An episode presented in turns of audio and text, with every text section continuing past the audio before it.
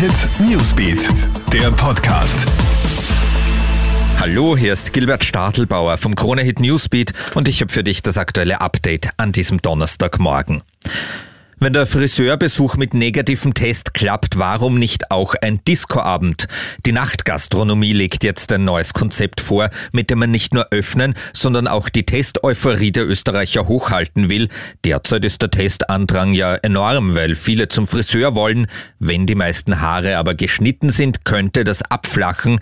Daher sei es wichtig, neue Anreize zu schaffen unter Einhaltung von Abstands- und Maskenregeln und eben mit negativem Test könnte man doch auch die Gastro inklusive Bars, Pubs und Diskos aufsperren, so diese Idee.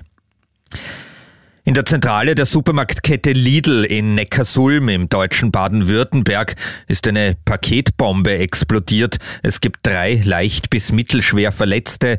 Die Lidl-Zentrale mit ihren 100 Mitarbeitern ist daraufhin geräumt worden. Die Hintergründe sind noch völlig unklar. Ermittlungen laufen.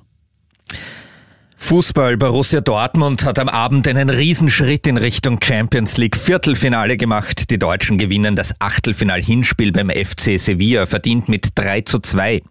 Ex-Salzburg-Stürmer Erling Haaland hat gleich zwei Tore geschossen. Eine überraschende Niederlage setzt es für Juventus Turin. Die Italiener verlieren 1 zu 2 beim FC Porto. Und Ski Alpin bei der WM in Cortina steht heute der Riesentorlauf der Damen an. Es finden sich leider keine Österreicherinnen auf der Favoritenliste. Wenn alles normal läuft, werden Riesentorlaufstars wie Petra Vlhova, Michaela Schifrin oder Michelle Gysin den Sieg unter sich ausmachen.